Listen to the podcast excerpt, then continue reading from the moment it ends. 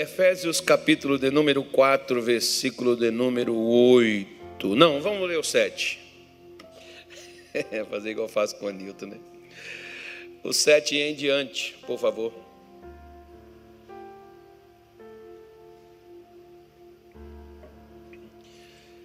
Mas a graça foi dada a cada um de nós segundo a medida do dom de quem? De Cristo. Pelo que diz: subindo ao alto, levou o cativo o cativeiro e deu dons aos homens.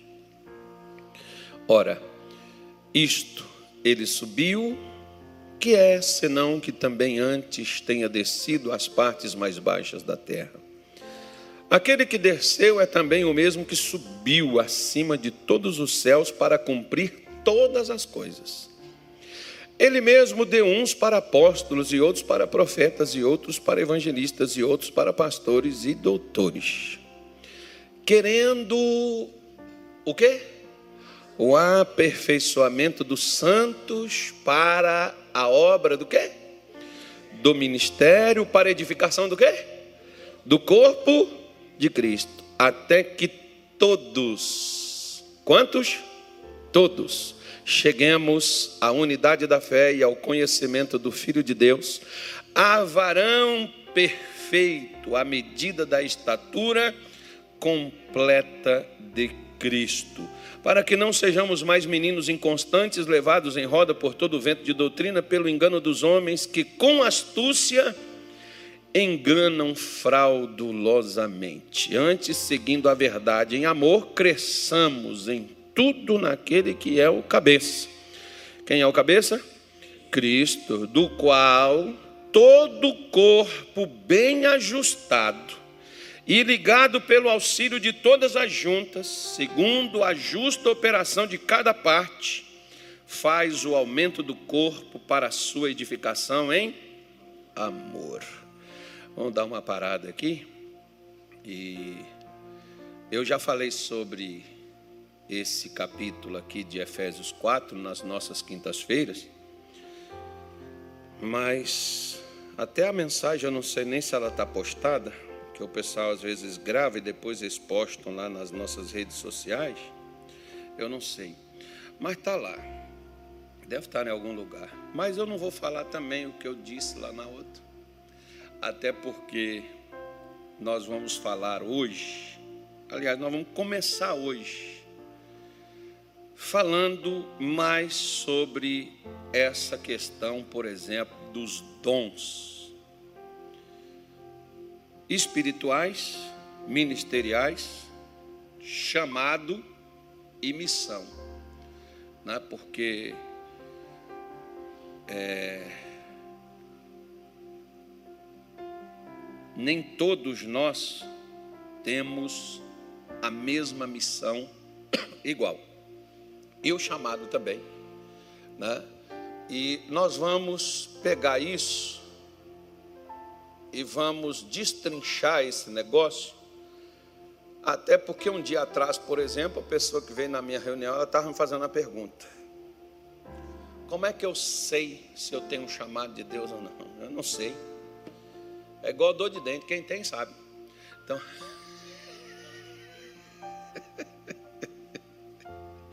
mas, mas é tipo assim, sabe?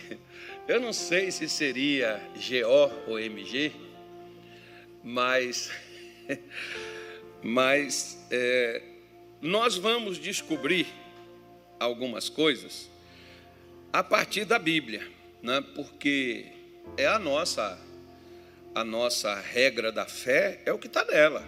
O resto é coisas de homens que enganam fraudulosamente, conforme Paulo está falando aqui na igreja de Éfeso. Mas o versículo 7, onde nós começamos, ele diz: Mas a graça foi dada a cada um de nós segundo a medida do dom. O dom é de quem? A palavra dom é um presente, é uma dádiva, né? é, é uma oferta que foi concedida. De acordo, isso é feito por Jesus. Nós podemos ver, por exemplo, que naquela parábola dos talentos, ele deu para um, ele deu quantos? cinco, para outra ele deu dois, e para outra ele deu um. Agora, aquele que ganhou cinco negociou, ganhou mais cinco, que ganhou dois negociou, ganhou mais dois, e ganhou um escondeu. Mas tinha. Foi dado, isso aqui é para mostrar para mim, para você, que no mínimo umzinho você tem. Qual não sei também. Você tem que descobrir. Né? É você que tem que descobrir qual é o dom que é dado a você e o chamado seu, porque todos nós temos um chamado, né? só que todo mundo pensa que chamado é altar, chamado é pastorear, chamado é profetizar, chamado é curar, chamado, enfim. Então hoje nós vamos falar de algumas coisas aqui só para quem já cresceu. Quem não cresceu não vai entender nada vai, vai bater confuso. Por isso que eu falo, por exemplo, ó, muitas respostas. Teve uma senhora, por exemplo, que ela me falou outro dia atrás. Ela disse assim: Olha, eu ouço as suas lives quando eu posso ao vivo, e quando eu não posso, eu ouço duas, três, quatro, cinco vezes a mesma live. Para quê? Para mim poder entender. Para mim poder compreender o que, que é que o Senhor está dizendo.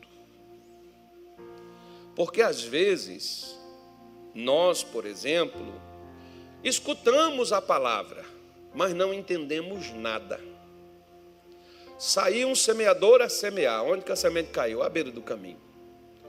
No meio dos espinhos, no meio das pedras, e depois no outro lugar caiu numa terra boa. Cada lugar que ela caiu, ela produzia um efeito.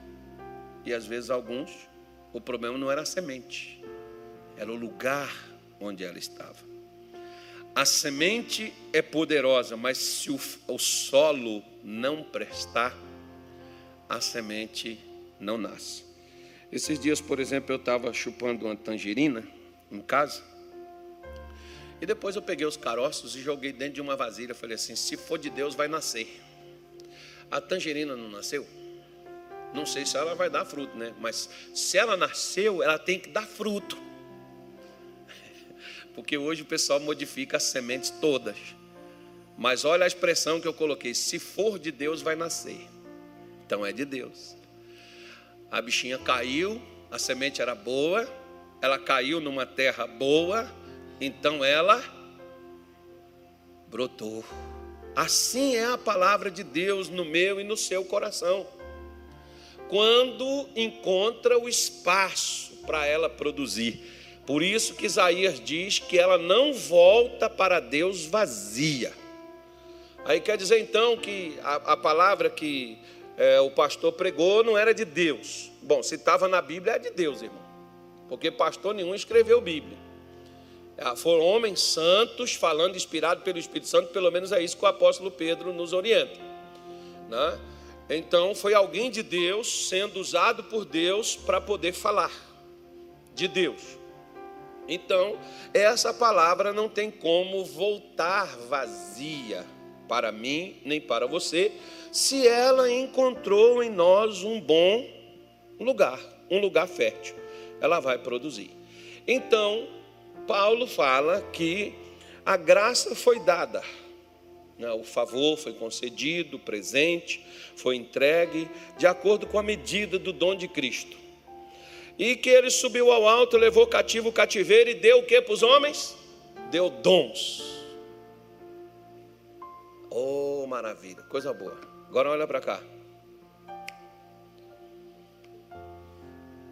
Para que, que ele nos deu dons? Para que, que ele nos deu dons? Eita fé. Está vendo? Como se a gente lê e não entende? Para que, que ele deu dom para nós?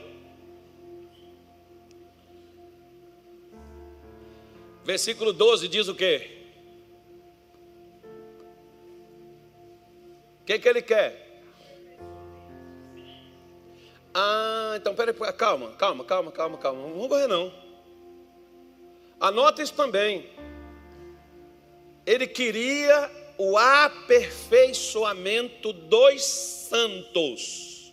Significa que os santos não era lá essa coisa toda, não é, filho? Isso. É isso que eu quero que você. Não é isso que eu quero que você entenda, não. É isso eu quero que você veja e tire as suas próprias conclusões. Porque quando nós recebemos Jesus pela fé, nós somos santificados mas não significa que nós somos aperfeiçoados. Nós estamos prontinho, bonitinho, legalzinho, aquela coisinha, e você não recebe, nem eu, não recebemos os dons porque nós somos perfeitos ou porque somos espirituais. É para aperfeiçoar. Sem o dom, nem eu nem você vamos chegar a perfeição nenhuma. Tem aquelas pessoas que não, tem pessoas que dizem assim para mim assim, pastor, como é que eu recebo assim? Põe a mão aqui na minha cabeça, faz uma transferência, irmão, isso aí é de pendrive, assim, você pega assim, põe lá, puxa lá o documento, está no outro lugar. Né? Pode até, pode até ser, eu não estou falando não. Se Deus quiser fazer, Ele faz isso. Ele vai fazer. Né? Ele vai te conceder. Agora, o que é interessante, sabe o que, que é? Vamos, vamos mexer um pouquinho nessa coisa aqui. Falar em línguas é um dom? Hum? Ok. Profetizar também é um dom? Ah, bom. Curar também é um dom? Hã? É? Ah, bom. Claro que é, irmão. Tudo é um dom. Qual a dúvida de vocês? Se tiver, se tiver com dúvida, pega lá em 1 Coríntios 12, você vai ver todos os dons. Tem nove dons lá. Né? Eles estão lá. Ok. Mas interessante. Nós temos esses dons que falamos em língua dentro da igreja ou dentro de casa, como a gente estava aqui falando antes. Só serve para mim falar língua?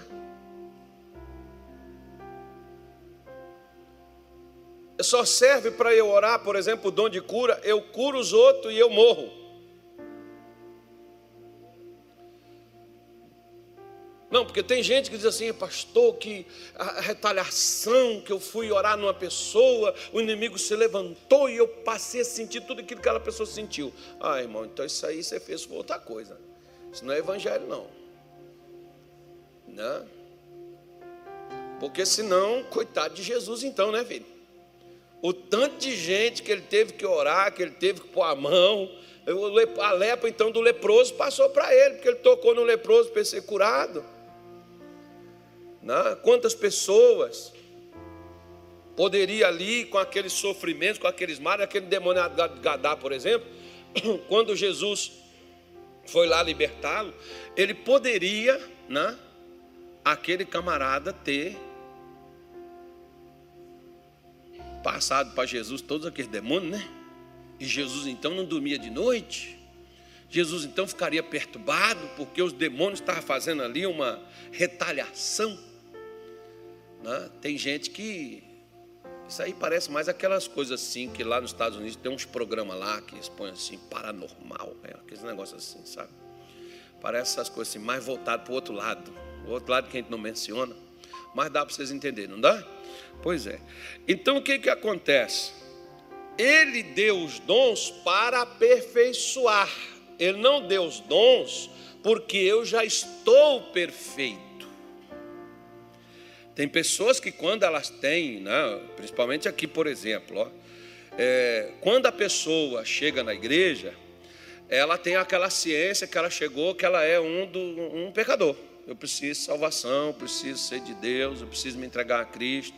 Aí na igreja as pessoas aceleram o processo, de você tem que se batizar, lavar seus pecados, para você se tornar de Jesus imediato, toma logo uma decisão por Cristo, e a família fica ali em cima, mesmo que a pessoa não crê, não acredite naquilo, ela toma aquela decisão, porque é, senão ela morrer amanhã, vai para o inferno.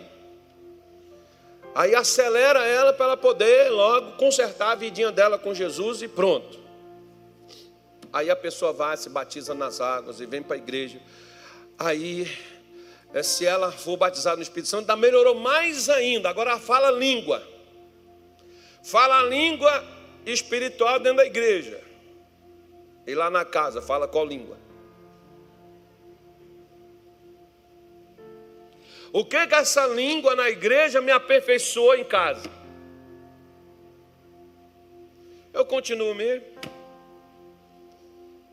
Geor, do mesmo jeito. Não houve, eu vou recebendo dons de curar, dons de profetizar, e profetizo e curo os outros, mas eu mesmo, né? Ou seja, preste atenção no que eu vou lhe dizer. Porque quando chego como membro, tenho, certeza, sou um frequentador, sou um pecador. Quando me torno membro, já virei santo. Agora eu já subi de categoria. Estou na casa, agora eu já sou santo. Agora sou crente. Virei um obreiro, já subi o patamar. Agora já tem um uniformezinho, um crachazinho. Lembra do demônio do crachá que eu sempre falo? Pois é.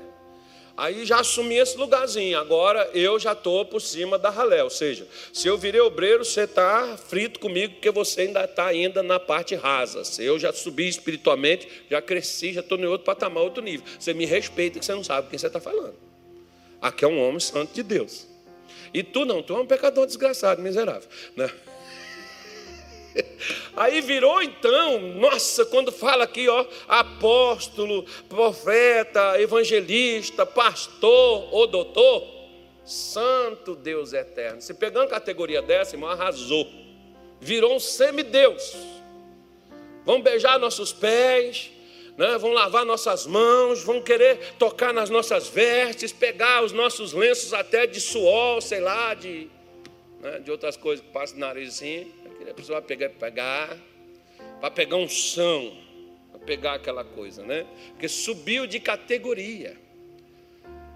Ou seja, mesmo que eu ainda, que eu tenha me tornado uma dessas pessoas aqui, significa que eu ainda não sou perfeito.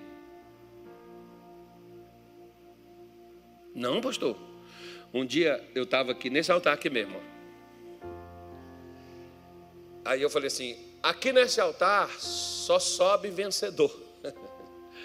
Aqui nesse altar só pode subir homem de Deus. Aí, na hora, Deus falou comigo no meu coração: não faça isso, porque eles vão pensar que eles não são meus, porque eles não sobem. E no dia que subir um que não é meu, mas tem a liberdade de subir, eles vão achar estranho, tá vendo? Aqui o pastor disse: só sobe se for de Deus. Porque, primeiro, para mim ser pastor, ou mestre, ou apóstolo, ou qualquer evangelista, ou qualquer outro, outra função dessa dentro do ministério, eu primeiro preciso ser crente.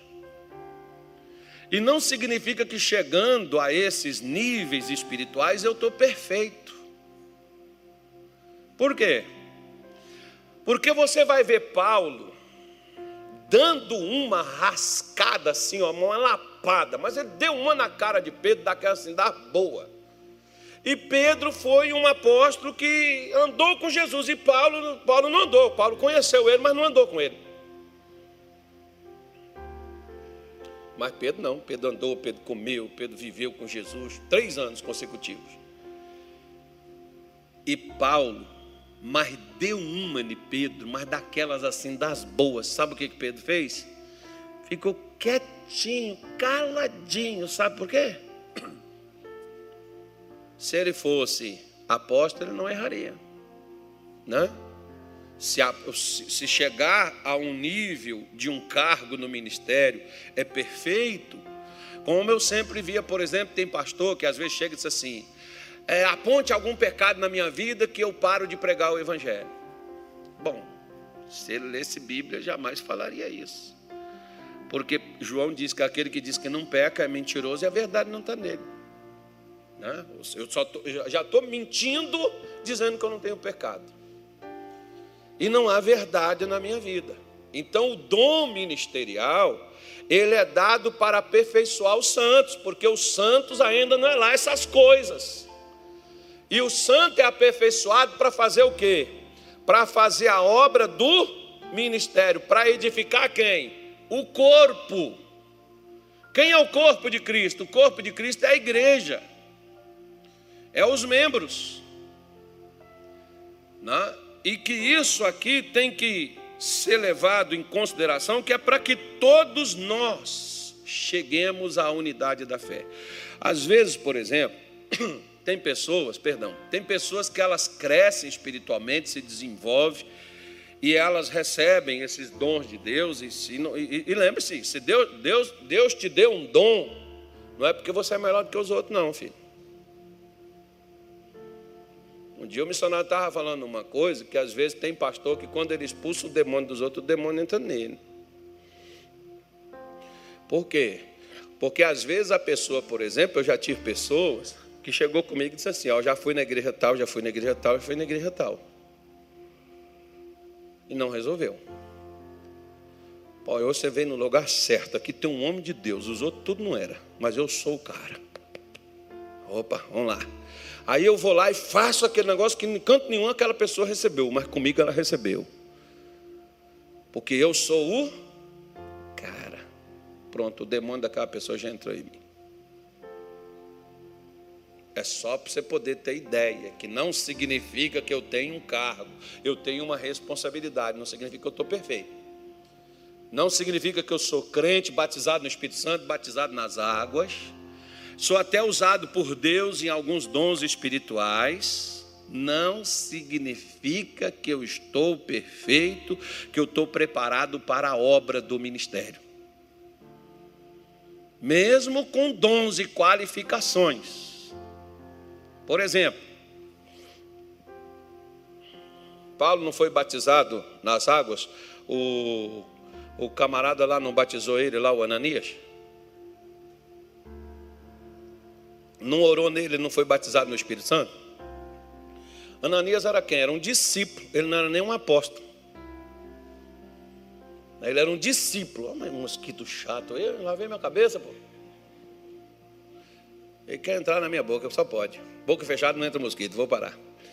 Então, quando Ananias orou nele, ele foi batizado no Espírito Santo, ficou curado, né? E aí depois o que, que aconteceu com Ananias? O que aconteceu com Paulo? Paulo foi para Jerusalém, conversou lá com Tiago, conversou lá com Pedro. E nós vemos que o ministério de Paulo começou 14 anos depois.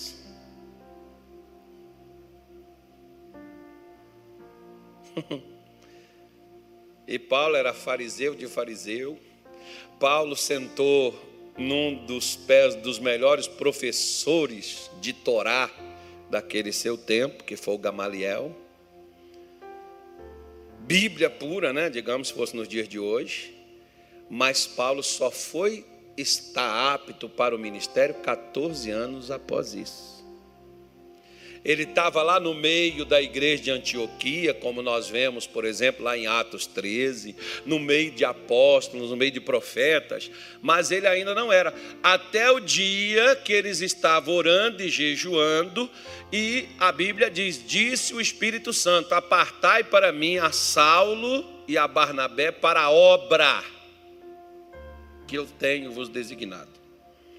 Né? Então, quando Nesse momento, até então, Paulo servia a Deus orando e. Nós, eu não estou desmerecendo, não, tá, irmão?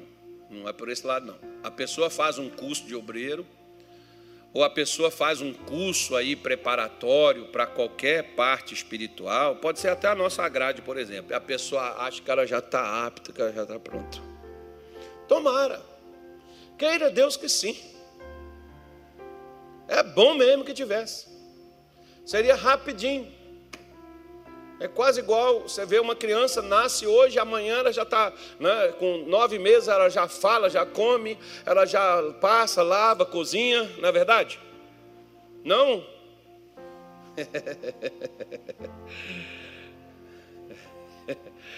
É por isso que às vezes o ministério não cresce, sabe por quê? Porque se os santos não são aperfeiçoados, como que eles irão edificar o corpo?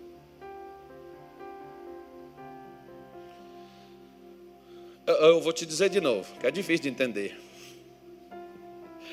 Se eu não me aperfeiçoei, como que eu vou edificar os outros? Um dia, por exemplo, você poder entender, eu vou ilustrar para você para aqueles que tiverem mais dificuldade. Tem uns que já entendem, outros não. Então, uma vez o meu pai, ele estava batendo no meu irmão, e eu cheguei e disse: Pai, por que o senhor está batendo nele?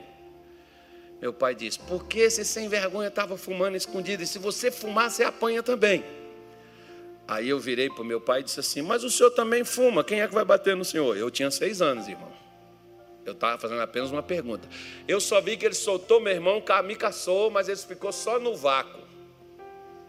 Né? Eu, perna para que te quero, cheguei lá debaixo de um espinheiro, eu abri um caminho assim que cabia só eu. E do jeito que eu fui correndo, eu me lancei ali, igual o goleiro que pula na bola. Caí lá debaixo e o chicote do meu pai bateu só nos galhos, nas folhas e nos espinhos. Na hora que você sair daí, moleque, eu te pego. Sai daí agora. Mas quem que sai? Mas vou sair não, filho. Eu morri apanhando ali. Depois que ele me matasse, ele ia tentar me ressuscitar. de tanto bater. E esperei a raiva dele sair. Minha mãe teve que jurar que ele não ia me bater para depois sair lá debaixo daquele negócio lá. O sol já tinha escurecido, já estava ficando de noite. Né? Minha mãe tentando me tirar lá de baixo lá. Mas meu pai já estava calmo, tinha tomado banho, já ia jantar, estava tranquilo, passou a raiva dele. Né? Mas olha o que, que eu disse. Como o Senhor quer corrigir os outros, o Senhor faz também a mesma coisa. Você está vendo que a ordem aqui diz: ó, ele aperfeito, dá os dons para aperfeiçoar os santos. E os santos aperfeiçoados vão fazer a obra do ministério que vai edificar quem? O corpo. Olha para cá.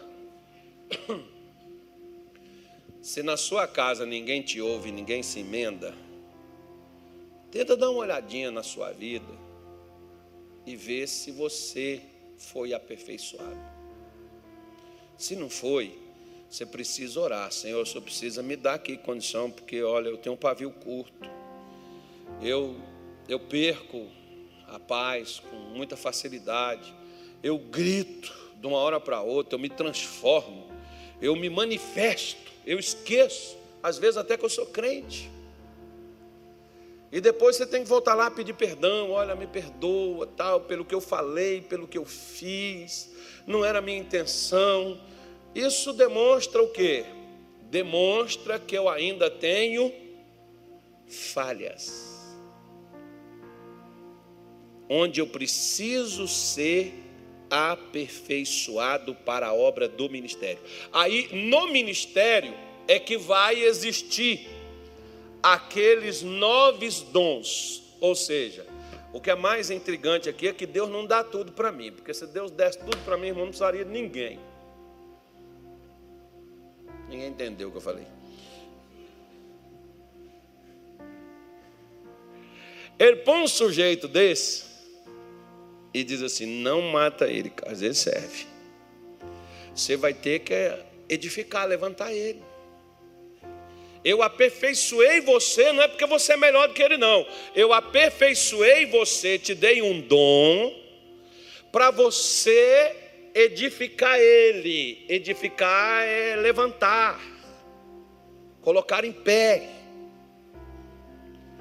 A gente, às vezes, quando tem um dom, a gente quer matar os outros, porque eles não são igual nós.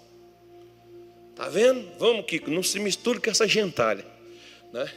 Nós somos diferentes, nós somos de outro nível, nós estamos em outro patamar. Né? Nós, quando temos esses, né, esses, esses dons, não, porque eu estou no ministério, é porque eu paguei um preço. Não é assim que fala os pastores, Harista? Pastor não fala isso? Paga o preço que eu paguei. Você está no ministério que Deus te deu um dom miserável. E te deu, não é porque você é melhor do que os outros, é para aperfeiçoar você.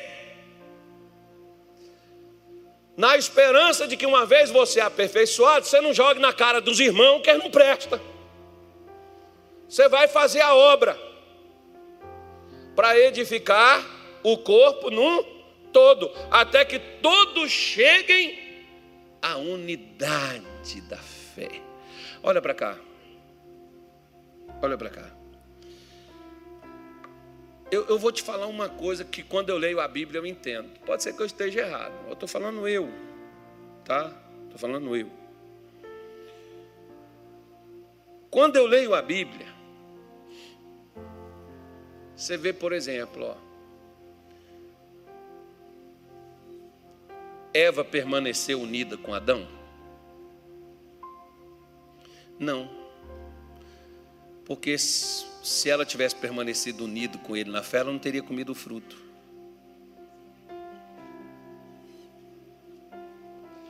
Olha só, Caim permaneceu unido com Adão e com Eva, mesmo depois da queda, e com o Abel? Não porque senão ele não teria matado. Então você vai ver que depois da queda do ser humano, você vai ver que a família de Noé, que eram oito pessoas, deu trabalho para poder botar na arca. Deu trabalho para unir oito pessoas.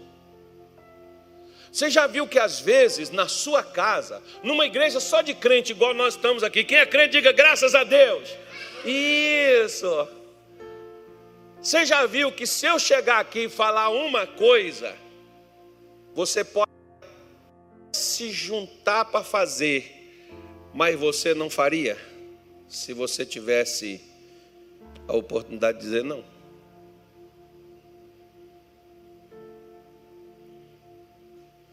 Porque a maior dificuldade que Deus tem, irmão, não é de dar dons para nós, não é de curar-nos, não é de libertar, não é de, de aperfeiçoar, é de unir.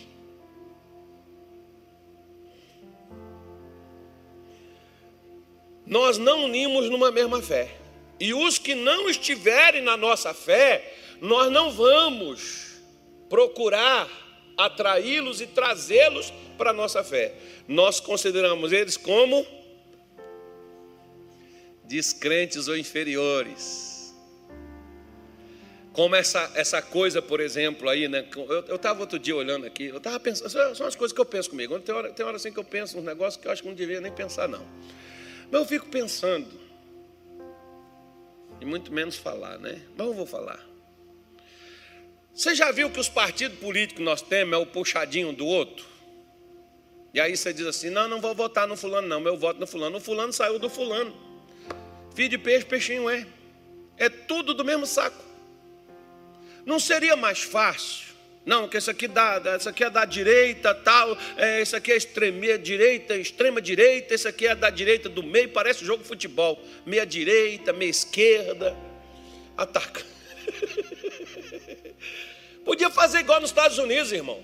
Democrata e republicano, ou seja, esquerda direita. Ficaria mais fácil para a gente definir.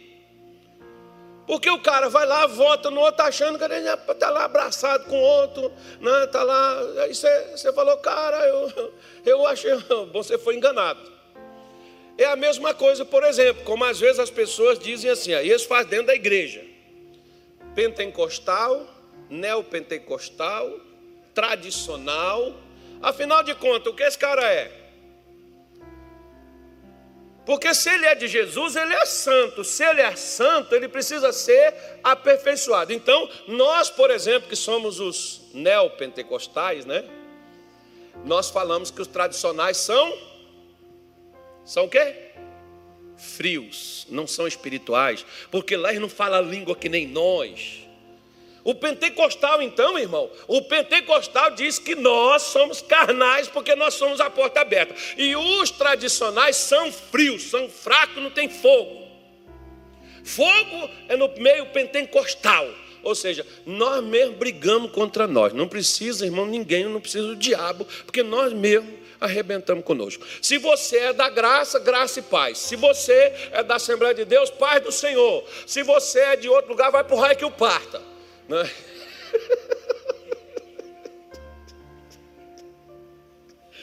Ai, meu Deus. Eu não falo com você que os crentes me divertem. Eu gosto demais dos crentes. Sem os crentes a gente não vive. E eu fico. Perdão. Eu fico olhando assim. Falo, meu Deus do céu, será que. Né? Tem aquela pessoa, por exemplo, que às vezes está na igreja, mas a pessoa está 10 anos dentro da igreja. Aquele que chegou, que tem um ano, ele já entendeu como é que é que a, a fé, como é que é que as coisas espirituais funcionam. E o que está 10 anos não entendeu ainda. Aí o que chega lá, que está lá um ano, diz assim para o outro que está lá 10 anos. O que chega 10 anos diz assim: me respeita que eu já tenho uma história aqui dentro. Já tem 10 anos que eu sou crente, desci nas águas, larguei de fumar, larguei de beber, porque parece assim, né? Que você largou alguma coisa errada que você fazia e foi para a igreja, você agora é de, você é mini querubim. Né? Você foi. Você está em outro nível. Aí o irmãozinho que chegou, tem um ano, que ele já consertou a vida, ele também não poupa, não. Ele chega lá e diz assim: Eu que estou aqui há um ano, já entendi tudo que o pastor falou. Você está aqui há 10 anos, rapaz, é besta, é burro. Oh, está cheio do Pentecoste, irmão, está ungido, está no fogo santo de Jesus. E olha como é que a gente se refere uns aos outros. Né? Esse aqui é da minha igreja, esse aqui é crente, está com o céu garantido. Agora, você que não é de outro, você que é de outra igreja, ó, aí é, eu não me responsabilizo. O povo de Deus é um povo só. Mas nós insistimos. Quem separa isso é os próprios líderes. Não, eu vou dizer de novo, você não entendeu, não. Quem separa isso são os próprios líderes porque eles é que põem essas coisas. E as pessoas vão crescendo separadas, até que todos cheguemos à unidade da fé. E você sabia que lá em João 17, Jesus fez uma oração, que o que prova que Jesus é o Filho de Deus é quando o povo de Deus se unir.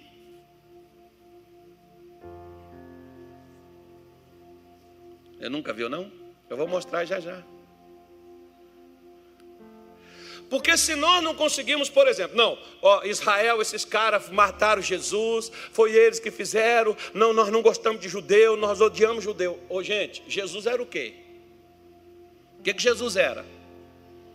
Não, porque agora o Israel de Deus é a igreja. Israel, Deus já esqueceu, largou Israel para lá.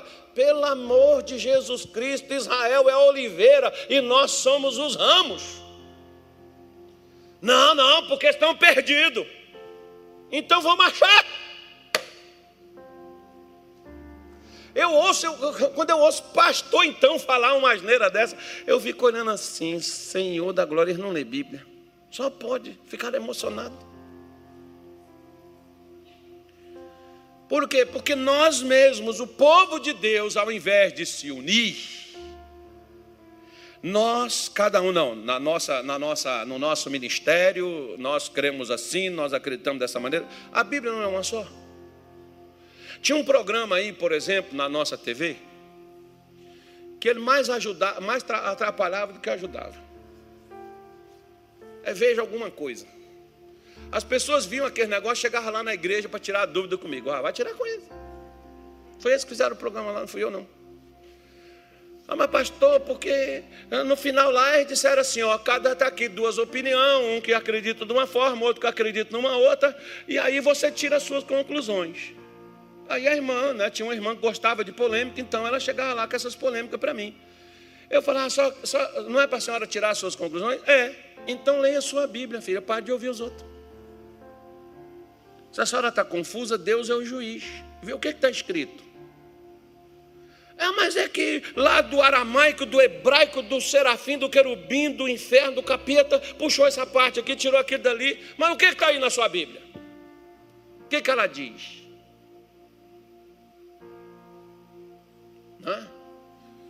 O que, que ela fala? Porque cada um de nós temos esses debates uns. Aí, uma vez eu vi um pastor dizer assim: olha, é, o que nos separa, o que nos une é maior do que o que nos separa. Ou seja, separa nas nossas diferenças. Mas a crença não é um só, Deus não é um só. Não há um só batismo.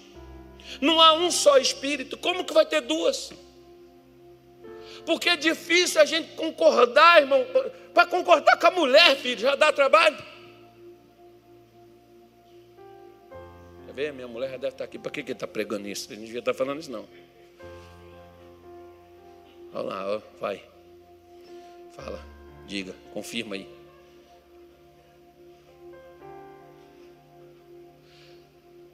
Porque se nós, por exemplo, não nos unimos, o Salmo 133, diga 133. Quão bom, quão maravilhoso é que os irmãos vivam em quê? Hum? Em quê? Em união. Por quê? Por qual motivo? Por qual motivo que é bom que vive em união? O salmista fala, irmão, mas o cidadão lá está dormindo. Não, ele, ele, colocou aqui, ó. É como óleo precioso sobre a cabeça, que desce sobre a barba, a barba de Arão, que desce a orla das suas vestes. É, é uma unção. É como o orvalho do irmão que desce sobre o monte Sião, porque ali o Senhor ordena. O que, que tem naquele lugar, irmão? Onde tem união, tem o quê? Tem bênção e quê? Vida para sempre, gente. Por que, que a igreja está morta?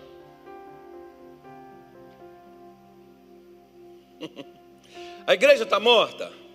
Se a igreja está morta é porque as pessoas estão desunidas, porque a igreja somos nós, irmão.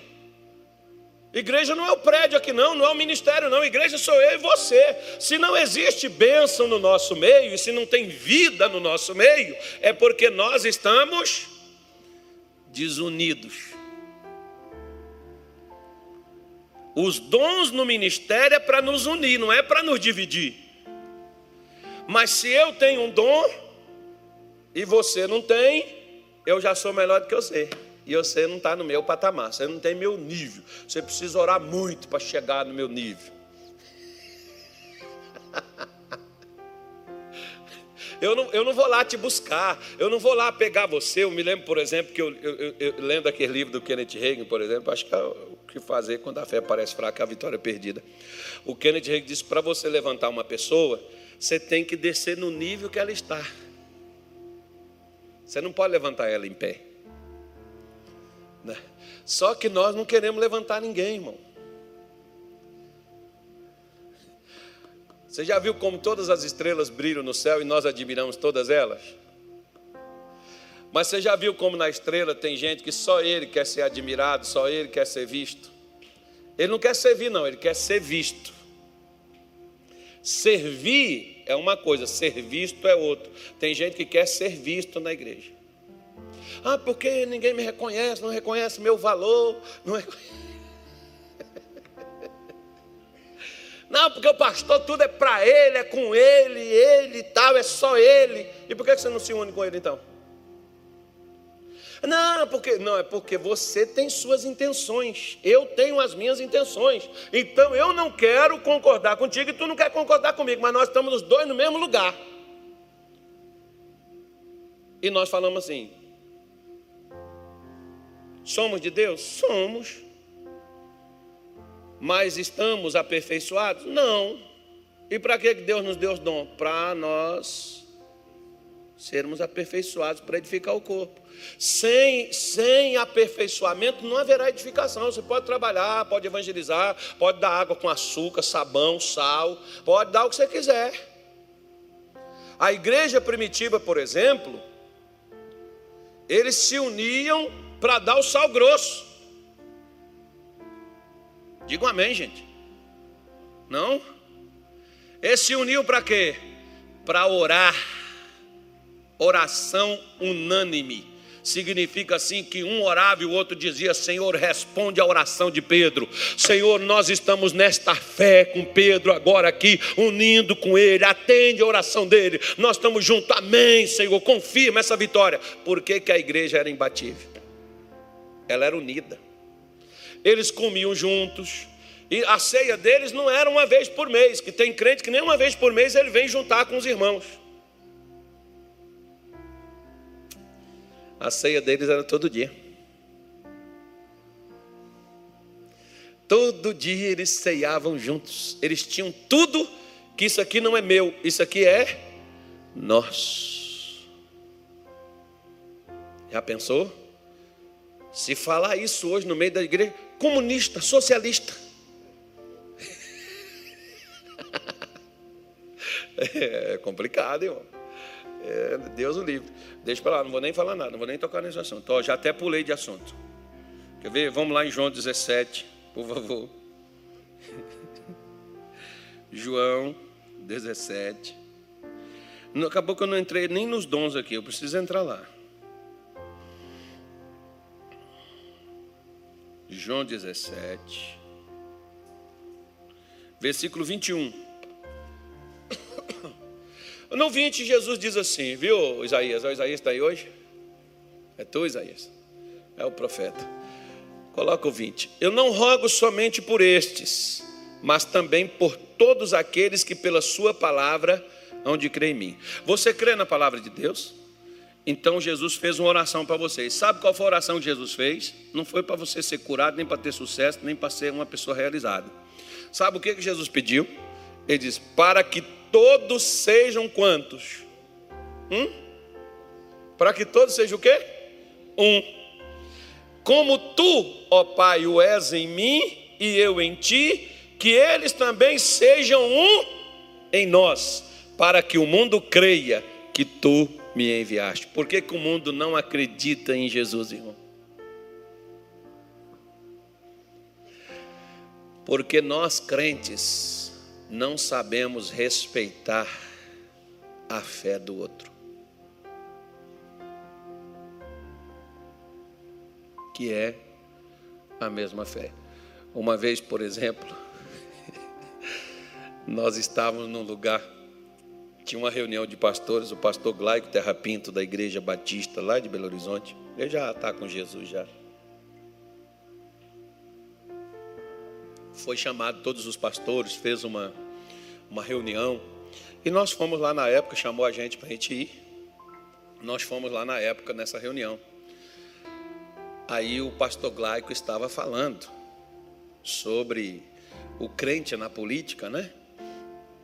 Que a igreja precisava acordar para aquela realidade e tal, e apoiar pessoas que é, acreditassem nas coisas de Deus, na família, essa coisa toda assim, como a gente vê hoje, o negócio onde a coisa está indo. Aí teve um camarada, ele foi, mencionou, né? Tinha uns candidatos lá e tal. Aí um irmão levantou a mão e disse: Mas, pastor Glaico, a gente votar no fulano de tal, que o fulano de tal, não sei o quê. Aí o pastor Glaico falou assim: Irmão, você tem o Espírito Santo? Ele falou: Tem, pastor. Ele falou: Não parece, não. O pastor Glaico era assim, bem positivo, assim, daqueles caras assim que não manda falar, ele me fala. Se doer, doeu. Se não doer, falou com amor, com carinho. Ele disse: Você tem o Espírito Santo, irmão? Tem. Falou: Não parece, não, irmão. Porque você pega aqui o fulano, né? fulano que é uma pessoa de Jesus. Você pega e diz assim: Olha, fulano, pelo sangue de Jesus, o camarada vai tremer se você chamar o sangue de Jesus nele, por quê? Porque ele é crente. Chama o sangue de Jesus no descrente lá para você ver. Ele vai rir da sua cara. Ele não está nem aí, filho. É pior do que o sangue da galinha preta. Se chamar o sangue da galinha preta, ele se benze e fica com medo. Né? O descrente. O crente não. Se falar no sangue do coelho da galinha preta, ele não está nem aí, filho. Nem se importa com galinha. Ele tem um sangue mais precioso derramado por ele.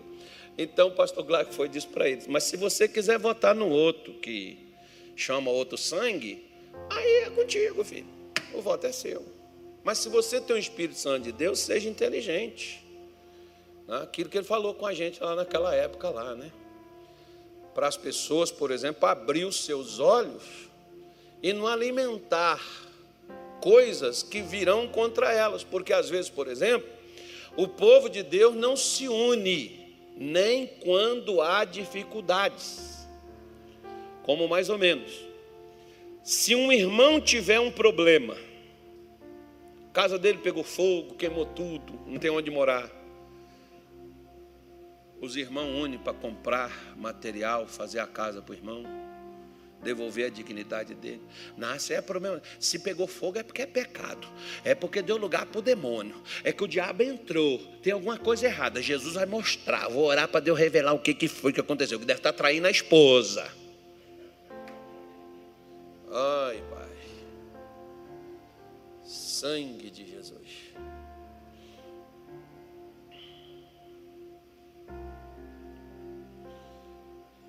Diga assim, só Jesus com os crentes. Aí, irmão. É, ainda bem que é você que está falando, não sou eu. Mas deixa, deixa, eu te falar um pouco aqui desses, desses dons que Jesus deu. É, vamos lá para 1 Coríntios 12. Não vai dar tempo, não, mas eu só vou começar. 1 Coríntios 12.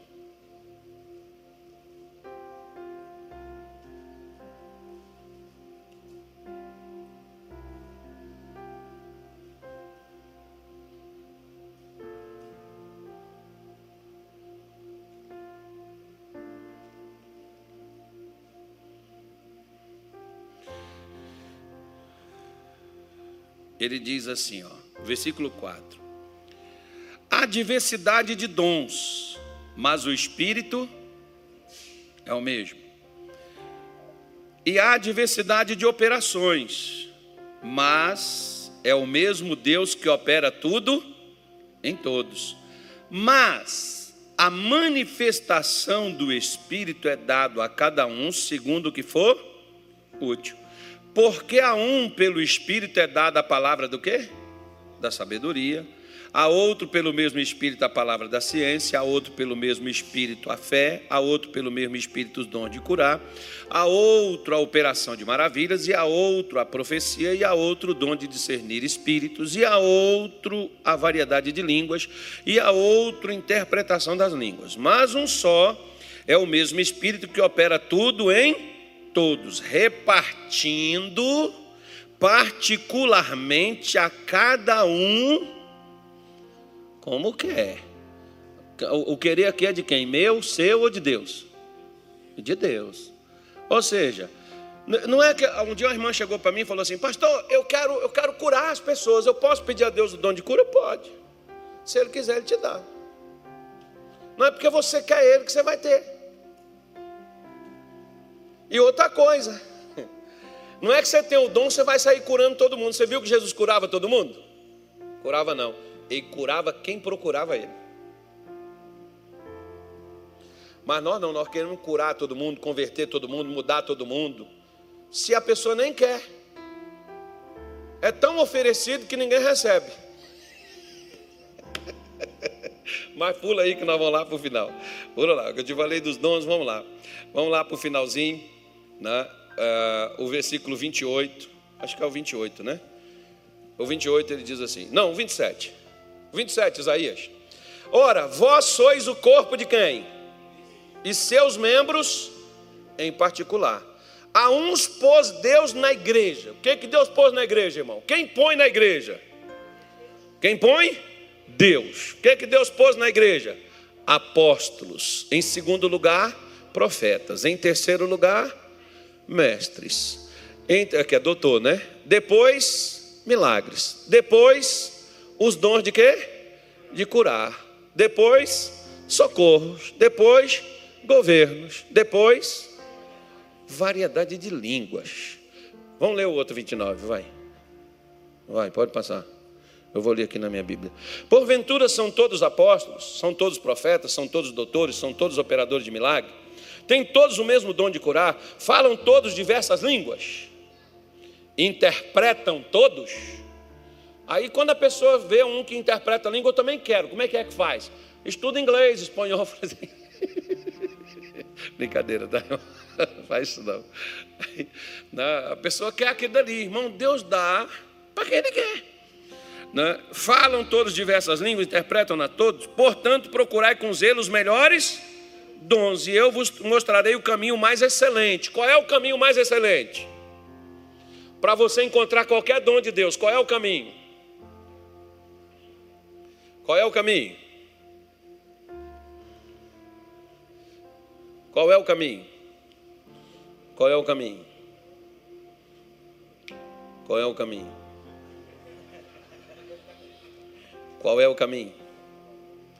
É o amor, porque o capítulo 13 começa no amor.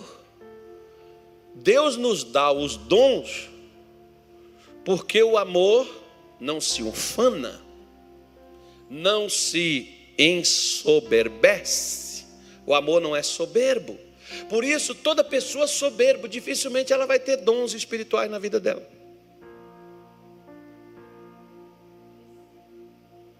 Não tem. Agora você vê que Deus colocou essas pessoas aqui na igreja. Agora vamos por parte, né? Vamos falar aqui, dá tempo de falar pelo menos de uma. Né? Essas, essas, essas últimas aqui, né? que o versículo 28, Paulo fala, milagre, é, socorros, governos, variedade de língua, né? essas, essas quatro coisas aqui. Por exemplo, tem pessoas que Deus colocou na igreja, irmão, que é para servir. Tem gente que às vezes, ou eles não entendem a Bíblia, ou então eles só entendem uma parte dela. Por quê? Ah, não, está filmando, né? Eu já ia sentar. Está filmando, o cara está ali me seguindo ali. Esse perturbador de Israel. Aí. É porque eu não sou como os demais. Eu sou um cara de Deus, eu tenho os dons espirituais. Misericórdia. As pessoas, por exemplo, lêem a Bíblia e elas lêem assim somente olhando por um lado.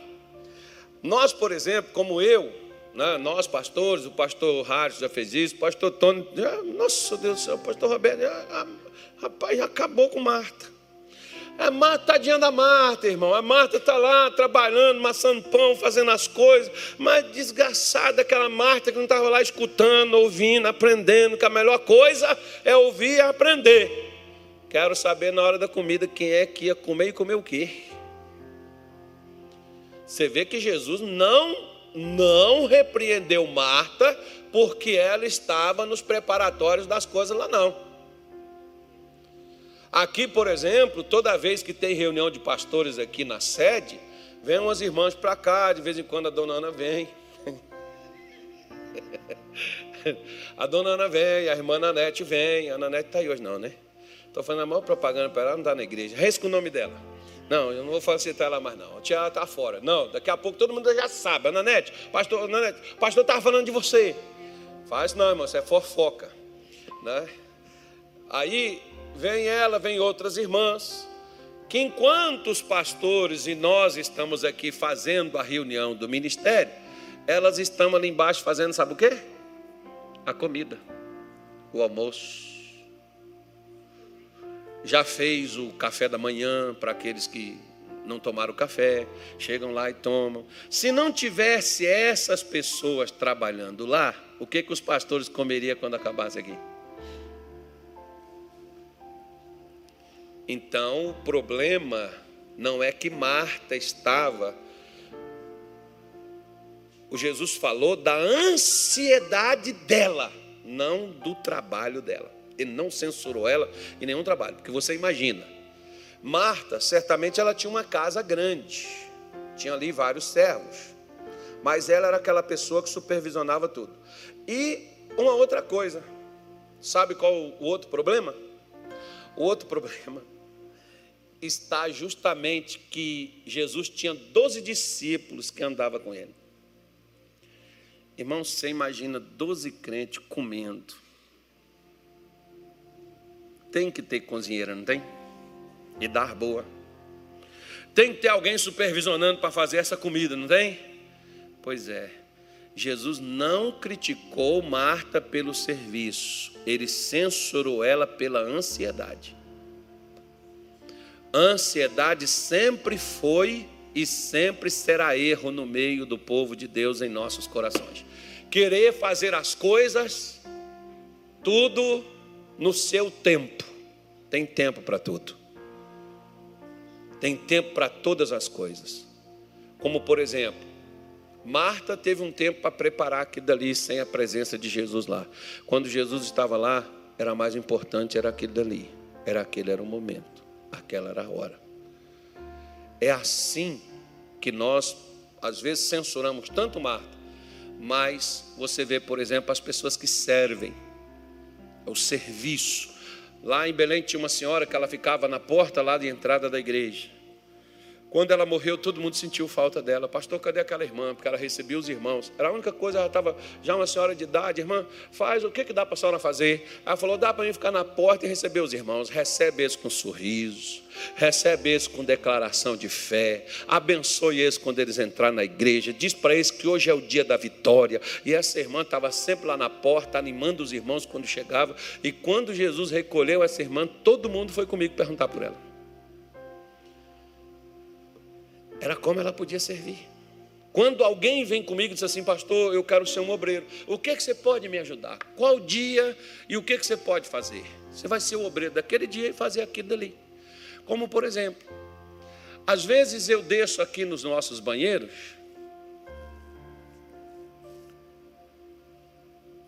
e tem uma mulher na porta do banheiro das mulheres e um homem lá na, banheira, na, na porta do banheiro dos homens. Para quê? Para servir os irmãos quando vão lá ao banheiro, para limpar, para deixar tudo ali organizado, limpinho, para a pessoa poder utilizar quando chegar lá.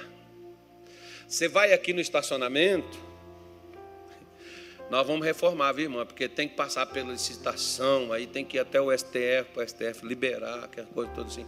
Aí está né, tá muito processo mas vai sair. Desde 2018 que eu estou tentando reformar ali, mas vai sair. Hoje eu fui ali com um camarada, mostrar para ele. Tá. Vai sair, nós vamos reformar ali o estacionamento, vai ficar bom lá. Vai melhorar. Aguenta mais a mão, porque assim nós estamos em Hebreus 6,15. Essa é a nossa palavra. Não, nós estamos ali. Aí o que, que acontece? Tem um irmão lá no estacionamento que vai para lá, fica lá só para vigiar os carros lá, só para poder organizar aonde põe, tem uns irmãos até que xinga, briga com o irmão, né? bate boca. Falei, não, não, irmão, isso aí não é irmão, ele está meio perturbado, vem na igreja, tá, tem que receber assim um carinho. Aí tem aqueles outros, por exemplo, ó, que aqui tem os caras que toca. Aí, hoje os caras dizem assim, é levita. Não, irmão, levita é aquele descendente da tribo de Levi. Então, se você não é descendente da tribo de Levi, você não é levita, não. Você é um tocador você é um cantor, né? Você é o cara que canta. Então você é o cara que trabalha servindo Jesus, tocando na igreja. Isso é serviço. Tocar, cantar, é serviço. Não é levita. É serviço. Por isso deve ser levado a sério, porque todo serviço mal feito, maldito é aquele que fizer a obra do Senhor relaxadamente.